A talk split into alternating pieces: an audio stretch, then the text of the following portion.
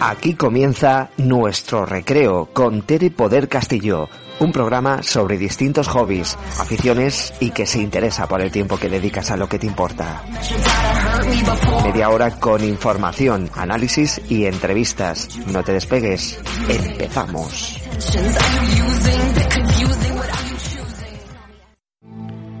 ¿Cómo estáis amigos? Una semana más aquí en nuestro recreo. Como siempre, daros las gracias por seguirme escuchando cada semana, en cada episodio con sus diversos temas. Puede ser que algunos sean más interesantes que otros, pero estaréis de acuerdo conmigo que en la variedad está el gusto. Y si todos fuéramos iguales como clones auténticos robots, la vida sería muy aburrida. Y hablando de máquinas de inteligencia artificial, ¿sabíais que pueden predecirnos la fecha de nuestro fallecimiento? Sí. Hoy os cuento una historia sobre algunas predicciones, entre ellas la muerte.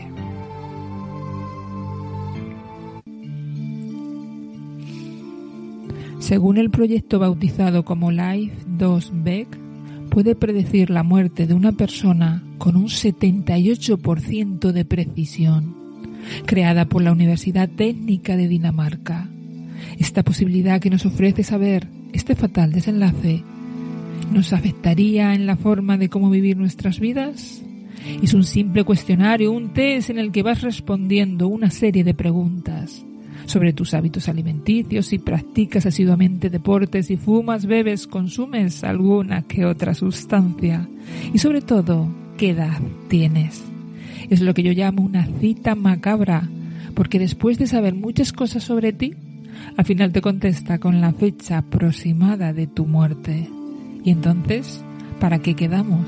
Ah, no, que no era una cita. Y yo me pregunto, ¿a todo el mundo le interesaría saber esta fecha?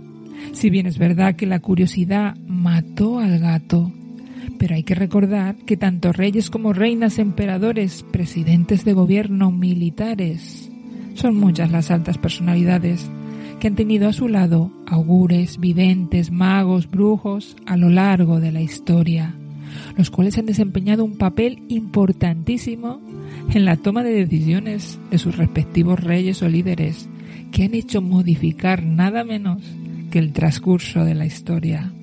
Y teniendo en cuenta que dichos poderes hoy en día serían rechazados de plano porque eran mitos, supersticiones o simplemente tradiciones, algunas algo absurdas, que como digo, basándonos en criterios de lógica y razón, hoy no nos valdrían.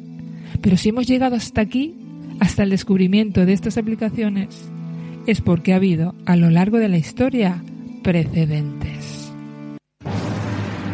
Acordémonos de los egipcios que llevaban amuletos para protegerse de una mala caída o para evitar que un espíritu malvado les provocara un aborto.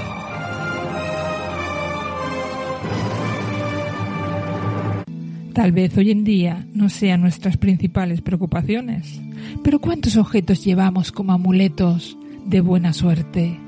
Una civilización donde los amuletos, como acabo de decir, maldiciones y magia negra eran las fórmulas para ganarse el favor de los dioses egipcios con sus pócimas malignas, ritos con el único objetivo para liquidar a sus enemigos, el cual lo sufrió en sus propias carnes Ramsés III. Pero no solo tenemos al antiguo Egipto, también podemos destacar al gran Julio César, al cual un adivino ciego le gritó, Guárdate de los idus de marzo. Esto sucedió un 15 de marzo del año 44 antes de Cristo. Ese día fatídico que el gran César, cuando iba hacia el Senado, encontró al vidente y riendo le dijo, los idus de marzo ya han llegado. A lo que el vidente contestó compasivamente, sí, pero aún no han acabado. Y así fue como después murió aquel día, cayendo en el urdido plan de su muerte, el cual su hijo adoptivo Brutus había planeado, junto con otros senadores, al pie de la estatua de Pompeyo, en el Senado de Roma, con 23 puñaladas para salvar al pueblo de un supuesto tirano, y sin embargo, después causaron aquello, la guerra civil. Los idus eran en el calendario romano los días 13 de cada mes, salvo en marzo, mayo, julio y octubre. A pesar de tener un significado de mala suerte, como hoy en día, eran considerados de buenos augurios, razón por la cual los conspiradores eligieron esta fecha para elaborar su plan. Así cuando el adivino advirtió a Julio César, él pensó que nada malo podía pasarle el 15 de marzo. Marianne Lenormand, asesora y adivina de Napoleón Bonaparte. Gracias a la innegable amistad entre Marie y Josephine, la esposa de Napoleón, es que la divina comenzó a trabajar para Bonaparte, convirtiéndose en un miembro no oficial de su séquito, una asesora importante. Marie no solo predijo el matrimonio entre Josephine y Napoleón, también habló sobre su divorcio, así como la derrota que sufriría el emperador ante Rusia en 1812, la pérdida de la batalla de Waterloo en el 15 y se dice que le dio en su momento la fecha completa de su exilio, el 15 de julio de 1815. Una vez derrocado el imperio napoleónico y a sabiendas de las hazañas adivinatorias de Marianne, tanto el zar Alejandro I de Rusia como Federico Guillermo III de Prusia se convirtieron en sus asiduos clientes. También ocurrió en la Segunda Guerra Mundial, tanto Hitler como Churchill o Stalin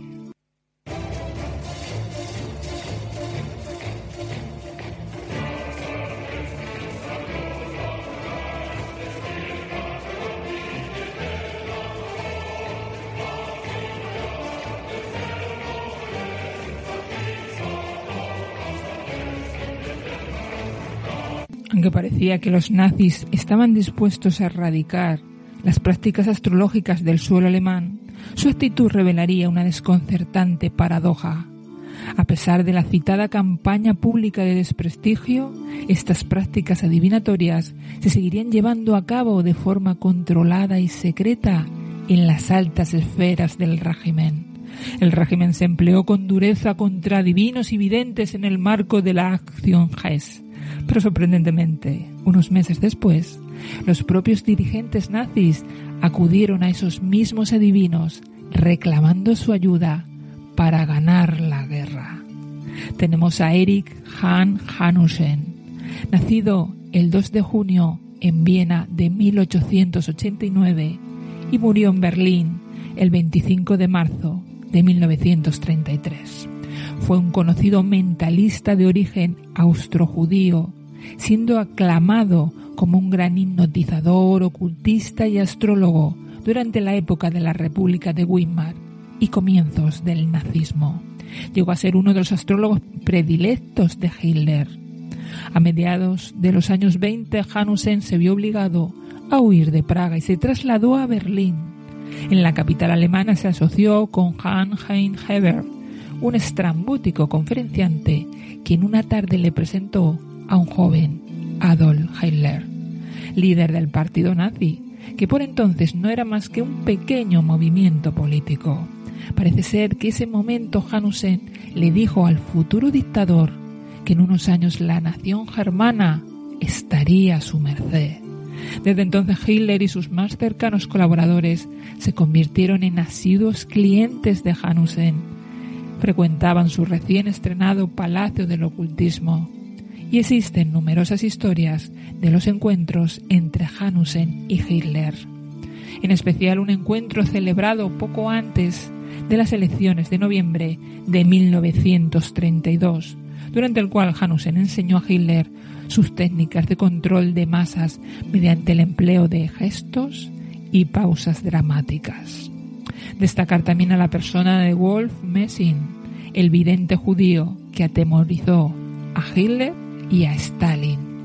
Fue durante un acto en Dresden en 1937 cuando Messing, a pesar de la presencia en el público del almirante Wilhelm Canaris, predijo que si Alemania atacaría al este de Europa, acabaría siendo aplastada. Si ataca a los países del este, Alemania sufrirá una grave derrota.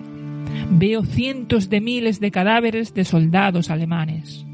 Ante esta frase, el almirante Canari se enfureció e informó que Messing daba propaganda enemiga.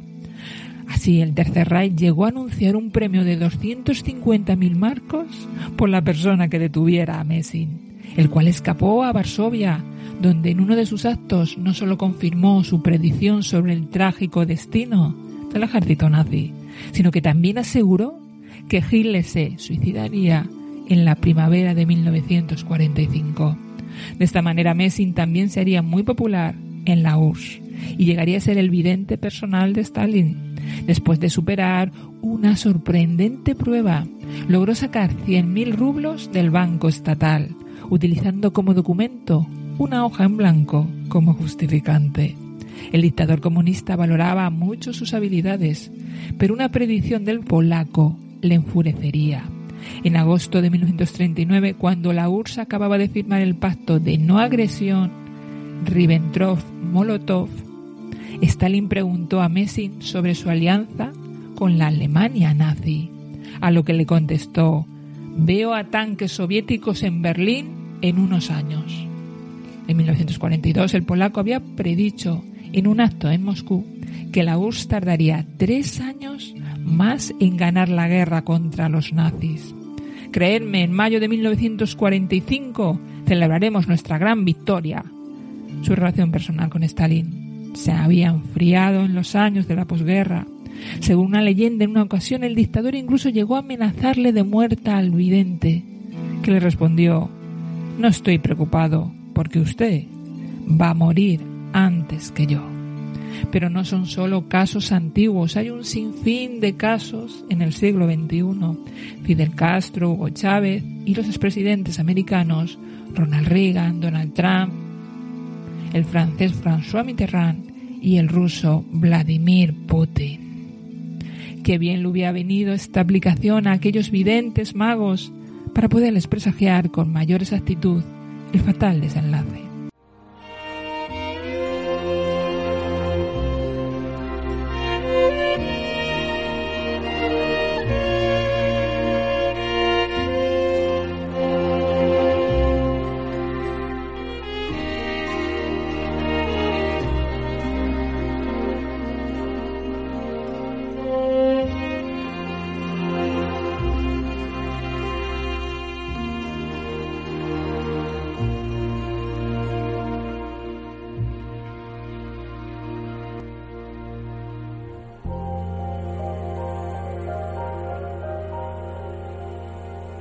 Vayámonos a finales de los años 20, concretamente el caso de la masacre del día de San Valentín Sangriento, el 14 de febrero de 1929.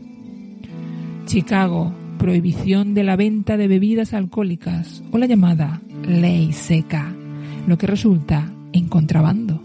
Por el lado norte, Bas Morian, más conocido como Bas, y Al Capone como el líder de la multitud italiana en el lado sur. Ambos son rivales. El odio de Morian por Al Capone es más que evidente. Ni siquiera Bass está de acuerdo en cómo lleva los negocios su rival. Este está involucrado en prostitución y Bass no lo acepta. Es de la opinión que no aumentaría sus ganancias en ese sentido, debido a su religión católica. Muchas son las veces que se enfrentan y se disparan.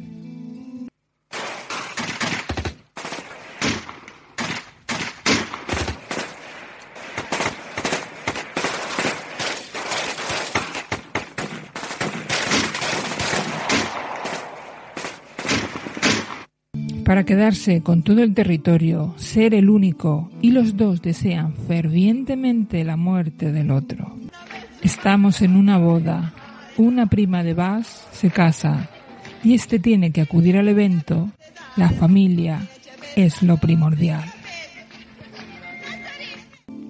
En un momento de esta bonita ceremonia, Bass se sale a los jardines, necesita respirar. Ha fumado y bebido demasiado pero tiene que controlarse, es uno de los jefes y debe dar ejemplo. No puede fallarle a su prima en el día más bonito de su vida. Una vez fuera le llama la atención una muchacha pelirroja, no muy bonita para su gusto. Cree conocerla y está sola. De ella no cuentan buenas historias, dicen que trae mala suerte por el color de su pelo y porque ve cosas en sus sueños. Pero a Bas todo esto no le importa y se le acerca, quiere conocerla. Ella se sobresalta, es tímida y él es demasiado importante y le impone demasiado. Hola, ¿cómo estás? le pregunta. Bien, algo cansada. Estos zapatos me hacen daño. Mi madre, continúa ella, me ha obligado a que me los ponga. Son nuevos, pero me están matando. Y eso que apenas he bailado. ¿Y eso por qué? pregunta él. Hay muchos invitados y seguro que hay muchos muchachos que querrán bailar contigo.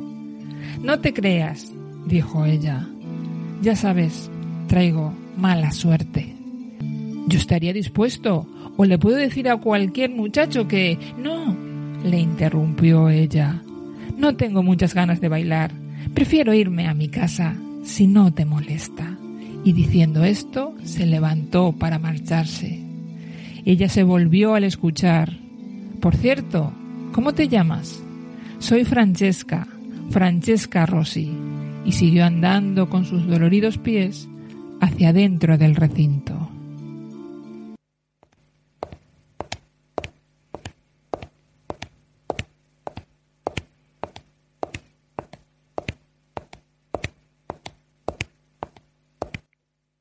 Pasaron los días y a Bass le han dado una mala noticia. Al Capone ha salido ileso, le estaban esperando al salir de un restaurante cercano. Ha habido más de mil disparos, pero todos fallidos. Vas ha cogido su coche derrapando sin importarle nada ni nadie, hasta que ha visto en mitad de la calle a Francesca, la pelirroja. Casi la ha atropellado, se baja del coche de inmediato para ver cómo se encuentra ella. No le ha pasado nada y la ha convencido para acompañarla a su casa. Se ha resistido, pero al final aceptó con la condición de que fueran andando. Apenas han hablado y en el último escalón para acceder a su casa, cuando se estaban despidiendo, se rozan por un instante y ella siente un escalofrío. Nada bueno. Lo ha visto a él con un dedo roto. Bass se ha dado cuenta. ¿Qué pasa? Le pregunta. Y ella con temor se lo cuenta. Bass no la ha creído y por eso le contesta entre risas. Creo que te has dado un buen golpe con mi coche y no nos hemos percatado. no vas, en serio, ten cuidado. Y medio sonriendo, concluye. Ya sabes que doy mala suerte. Se ríen los dos juntos y él desaparece, bajando las escaleras.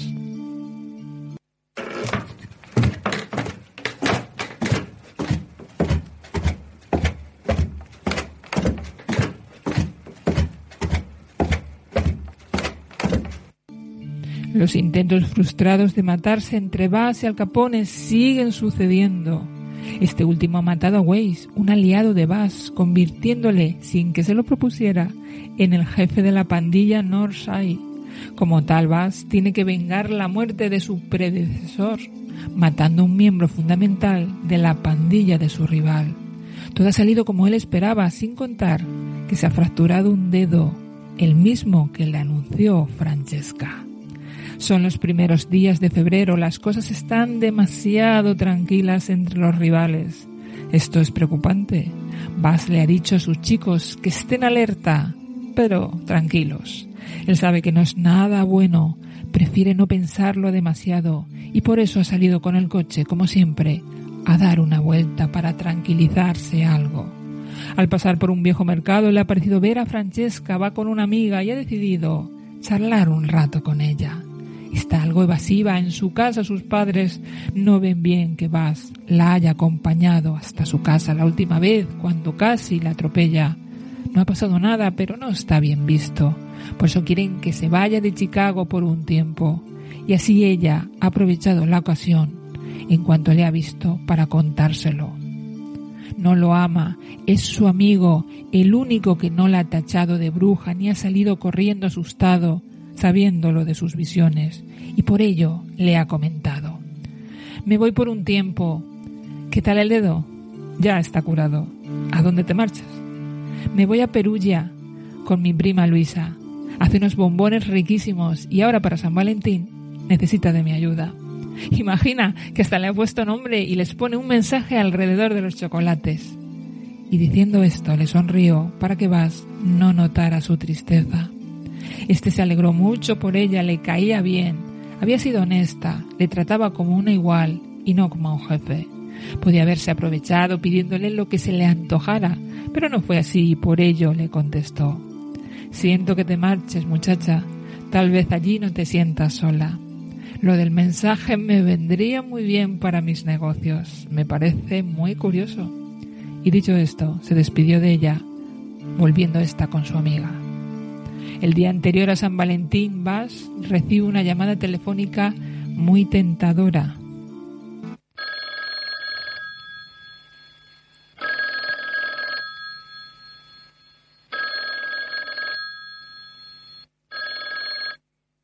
Un camión de whisky acaba de llegar de Detroit, Michigan, y podías tenerlo por un precio de ganga, quedando a las diez y media del día siguiente en el garaje del SMC en North Clark Street, donde solían guardar sus mercancías. Al día siguiente, Bass, al salir de su casa, justo el 14 de febrero, encuentra un paquetito de bombones delante de la puerta de su casa. Alguien los ha dejado. Al principio piensa en tirarlos, pero le recuerdan a Francesca y decide tomarse uno, con un envoltorio rojo muy llamativo. Se ríe, piensa en la muchacha y se le cae el papel al metérselo en la boca. Hay un mensaje que dice, estoy muy preocupada. Te he visto en mis sueños tendido en el suelo muerto. Ten mucho cuidado. Al día siguiente, en primera plana, aparecía el siguiente texto dos hombres armados vestidos como oficiales de policía de Chicago y otros dos con ropa normal apuñalaron a siete personas de Morian contra la pared en un almacén y les dispararon.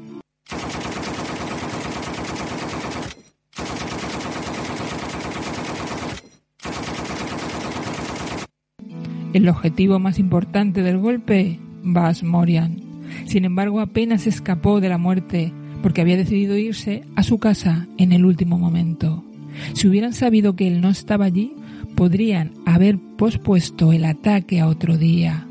Un testigo identificó erróneamente a Morian por uno de los vigilantes de Capone, que advirtió que el ataque comenzara. Nadie acudió al lugar de los hechos debido a la falta de información de los vecinos, quienes pensaron que todo lo que sucedió fue resuelto cuando vieron a los dos falsos policías salir del área donde se escucharon los disparos. Seis de los hombres fueron asesinados y otro estaba casi muerto.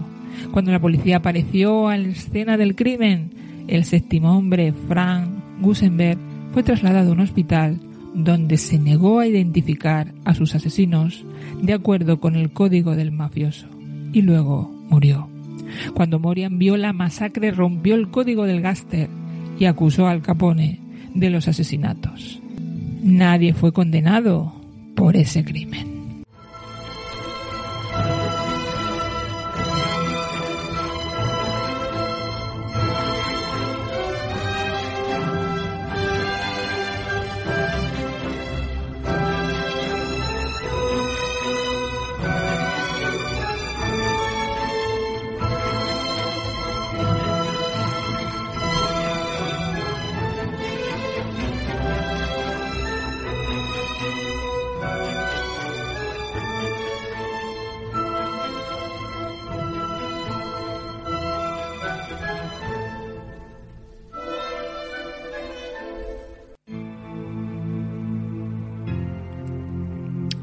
¿Os ha gustado la historia?